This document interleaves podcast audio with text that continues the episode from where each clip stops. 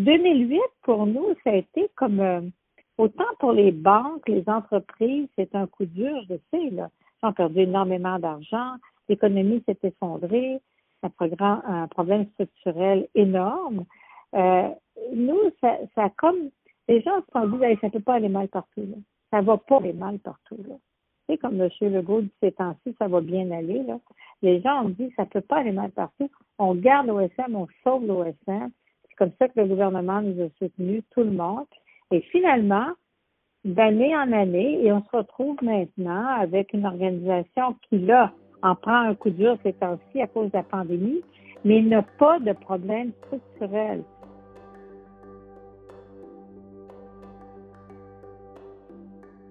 Lorsqu'on pense aux arts et à la culture, on pense aux grands artistes. Mais derrière ces stars, il y a des grands gestionnaires. Et parmi ces grands gestionnaires, en art de la scène au Québec, il y a Madeleine Caro. Madeleine Caro, c'est une des fondatrices de la disque. Elle a produit notamment le premier euh, Gala des Gémeaux. Elle a été aussi conseillère culturelle pour le premier ministre euh, Pierre-Marie Johnson dans les années 80. Elle a travaillé à Juste pour rire. Elle a travaillé avec Luc Plamondon pour euh, Notre-Dame de Paris. Et depuis 2000, elle dirige l'Orchestre symphonique de Montréal. J'ai donc voulu lui parler pour comprendre les leçons qu'elle avait tirées de 2008. Mais d'abord et avant tout, un peu de contexte. Quand je suis arrivée en 2000, j'ai constaté qu'il y avait 5,2 millions de dettes cumulées d'une entreprise qui avait un budget d'exploitation de 15 millions. Moi, je venais de l'entreprise privée. Ça, autrefois, dans mon vie, ça s'appelait une faillite. Et là, j'ai, bon, alors on s'est mis à travailler, travailler, travailler, couper, couper, couper. Là, Charles Dutoit est parti. Euh, ça a été terrible sur le plan image mondiale et tout, mais excellent sur le plan des finances de l'OSM parce que j'ai repris le contrôle de la, de la production, de la programmation. On a cessé de faire des tournées. On a pu vraiment réduire notre voilure tout en donnant une saison tout à fait respectable. Notre public nous est resté acquis et on a commencé à rembourser nos dettes et on a commencé à sortir le nez un peu de l'eau. Madeleine Caro arrive donc à la direction générale de l'OSM en 2000. Charles Dutoit part avec fracas en 2002. C'est un choc dans le monde de la musique classique, mais c'est une opportunité pour faire le ménage des finances de l'institution. Mais là, c'est le musicien qui part en grève. Puis, bang, une grève de sept mois parce qu'il y avait un vieux fond euh, de mauvaises relations entre les musiciens, l'administration un fonds de revendication que j'appliquerais surtout euh, au personnel de la guilde des musiciens à l'époque. Une grève, c'est très difficile, en particulier dans le milieu des arts. Mais encore une fois, Madeleine Caro tourne l'épreuve en opportunité. Alors là, les musiciens étaient partis en grève, début d'un été, euh, alors que c'est l'été où on a le moins de concerts, c'est l'été. Alors, c'est sept mois de grève. Et moi, ben, tout ce temps-là, évidemment, euh, les gouvernements me soutiennent garde les subventions et tout. On se défait de beaucoup d'employés. Quand les gens s'en vont, on renouvelle pas, on n'embauche pas. Et puis, on se retrouve donc avec un règlement de grève sept mois plus tard, en novembre 2005. Donc, novembre 2005, fin de la grève des musiciens. Septembre 2006, c'est le premier concert du tout nouveau directeur musical de l'orchestre, Ken Nagano, qui est accueilli comme une superstar à Montréal. Donc, tout va bien et en 2006, on prépare l'avenir. On fait, un plan, on fait un plan stratégique, comment on relance l'OSM et comment on se prépare à l'arrivée de Kent Nagano? On se rend vite, vite compte en faisant les, chiffres que on a un gros handicap, on a encore un assez lourd euh, euh, déficit cumulé. Et puis, on n'est on pas capable de repartir sur la scène internationale les tournées, les enregistrements, de faire des programmes de très haut niveau, des grands solistes. Alors, on dit, OK, il nous manque euh, tant d'argent. On part une campagne euh, de financement, on crée une fondation.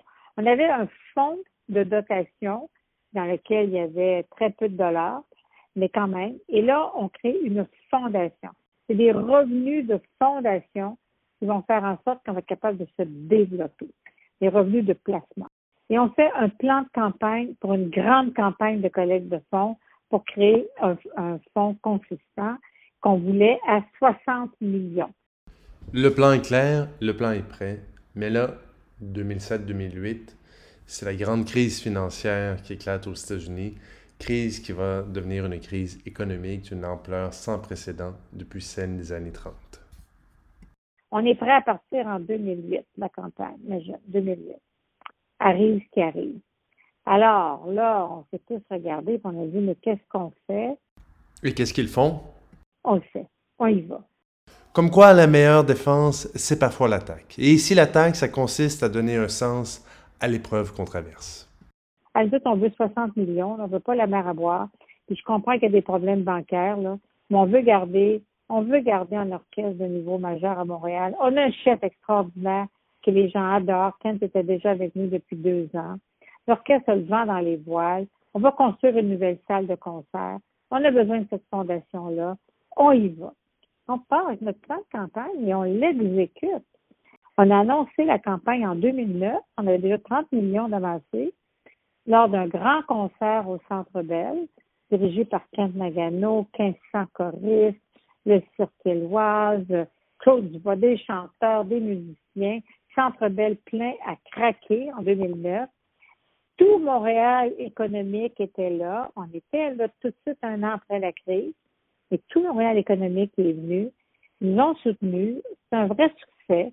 Puis on s'est rendu à notre objectif de 60 millions. Comme quoi? Quand on arrive avec un projet motivant, emballant, qui tient debout, qui dit Montréal, là, c'est pas une ville là, qui est dans le fond de la boîte à bois, là. C'est la métropole du Québec. Il est l'important. On a quelques grandes institutions, dont l'OSM, internationale, ambassadeur de Montréal, qui porte le nom de Montréal dans son nom, du Québec, du Canada, on se rallie, on se met derrière, puis on y va. Mais on n'y va pas à tête baissée sans réfléchir. On prend le temps de comprendre les leçons des autres orchestres qui ont eux-mêmes des fonds de dotation. Nous, on a tiré des grandes leçons des orchestres américains pendant la crise. C'est des grands orchestres américains. Qu'est-ce qui s'est passé? Ils ont monté pendant les années d'or, là, début des années 80, après 82, là monter des fondations, mais historiquement aussi, des fondations extraordinaires, 200, 225, 250 millions US. Grosse fondation. À l'époque où les taux d'intérêt, ça, rapportait 10, 12 standard par année, même pas en faisant du capital de risque. Et là, ils se sont mis à, vivre de ça. À, vivre de ça, parce ma part, tu sais, quand tu te 7, 8, 10, 12 millions, 15 millions par année de ta fondation, euh, tout d'un coup, c'est devenu des grosses machines, là, des centaines de personnes qui travaillaient, des coûts d'exploitation considérables. Quand les rendements sont devenus négatifs, qui ont perdu du jour au lendemain 50 millions par année, alors, sont tous tombés en faillite, ça. Alors, nous, on a tiré des leçons de ça. On a dit, tiens, tiens, tiens. Donc, moi, je suis de la direction des deux organisations, hein, de la, la Fondation et de l'OSM.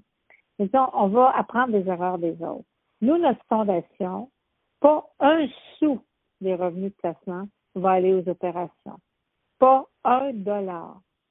Tout l'argent qu'on va verser en revenus d'intérêt va aller au développement international, tourner enregistrement. On commençait à faire du streaming ces années-là. De telle sorte que si on a un autre coup dur un jour, qu'on a des rendements négatifs, on ne fera pas tourner ces années-là. On ne fera pas d'enregistrement cette année-là. Puis mais on gardera, on, s'organisera pour financer autrement qu'avec les revenus de la Fondation les opérations. Dans un autre entretien, je parlais à Robert Dutton. C'est lui qui a fait de Rona le géant euh, parmi les quincailleries canadiennes. Robert Dutton me disait qu'il y a deux modes de gestion pour un entrepreneur. Vous êtes en période de crise ou vous gérez comme si vous étiez en période de crise. C'est un peu ce même conseil que j'ai retrouvé dans ma discussion avec Madeleine Caro. Mais on a vécu très modestement, Félix-Antoine. Là. Nous, on n'a pas vécu richement à l'OSM. Les salaires sont vraiment pas hauts, là, et, on ne dépense pas un sou pour rien. On a des ratios euh, dépenses-revenus quand on fait des événements bénéfices extrêmement sévères. Et euh, on fait très attention. On vit comme une organisation qui n'a pas d'argent. Toujours, on vit comme ça. Une organisation qui n'a pas d'argent. Deuxième leçon, se mettre en mouvement, mais sans mouvement brusque. La théorie des petits pas. On avance toujours. on ne fait pas des grands mouvements brusques pour reculer après. On avance toujours un petit peu. Chaque mouvement qu'on fait, on sait qu'on le fait, puis qu'on n'aura pas à revenir. Bon, peut toujours arriver une catastrophe qu'on ne prévoit pas, on ne peut pas tout prévoir. En général, si tu penses comme ça, là, ben, tu, euh, tu risques pas de faire des mouvements brusques qui vont euh, brasser la machine puis qui vont insécuriser tout le monde autour de toi, y compris tes clients. Alors, nous, euh, on va ouvrir un jour, après cette pandémie, on va rouvrir avec une offre conséquente. On verra où est-ce qu'il monte à ce moment-là. Et on va faire une offre conséquente. Et on va tranquillement, tranquillement reprendre notre souffle. Euh, Madeleine Caro est étonnamment sereine pour une femme qui dirige le plus grand orchestre du pays. Un sondage réalisé par Abo, une firme de marketing numérique, montre que oui, on s'ennuie de la musique classique en salle, mais non, on n'est pas prêt à remettre les pieds dans un avenir prévisible. Pourtant, Madeleine Caro semble avoir appris de 2008 qu'après la crise viennent les beaux jours. On entre dans cette pandémie avec pas de dette, avec une fondation solide, avec un, un auquel on n'a jamais touché, avec un fonds de réserve. On n'est pas obligé de toucher à notre capital, on n'y touchera pas non plus. Donc, on entre avec des difficultés là, dans cette pandémie. Là. C'est difficile. On va déjà des faits d'employés. On a déjà réduit le salaire de nos musiciens. Si ça finit pas par repartir, il va y avoir d'autres mesures qui vont être prises.